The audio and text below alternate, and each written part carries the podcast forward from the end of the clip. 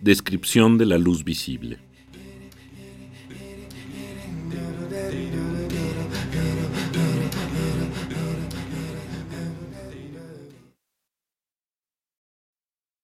A partir de aquí, fui incitado a ascender, en adelante, desde lo más bajo a que estaba sujeto, hacia las cosas más altas de mi cuerpo, para que de ahí recibiera la luz más favorable y elevada de todas.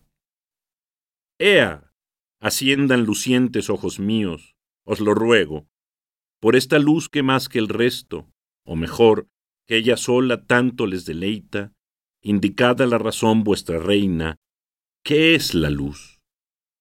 De súbito responde la vista.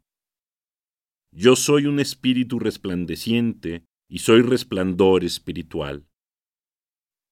En consecuencia, cuando solicitas oficios propios de mi autoridad, otorgo con todo placer cuanto tengo. La luz es cierta emanación espiritual, súbita y muy extendida por los cuerpos, sin detrimento propio de la naturaleza de los cuerpos. A saber, emanación de cierta nitidez a partir de los cuerpos diáfanos, es decir, los transparentes, del color a partir de sus cuerpos opuestos, y de la cantidad, la figura y el movimiento a partir de todos los cuerpos. Congrega en uno todo el género de los colores. ¿Qué será este conjunto sino una cierta luz de todos los colores, o una luz ya opaca hecha con la materia más sólida y obscura de la tierra? Segrega la tierra mezclada a ella.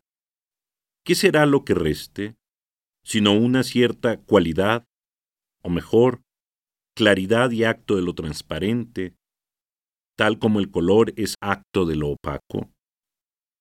Ciertamente, el color es luz opaca. La luz por su parte, es color claro, o mejor, cierta parte muy fina del cuerpo transparente y de los colores, y un vigor cual si fuere de un solo color en acto y de todos los colores en potencia.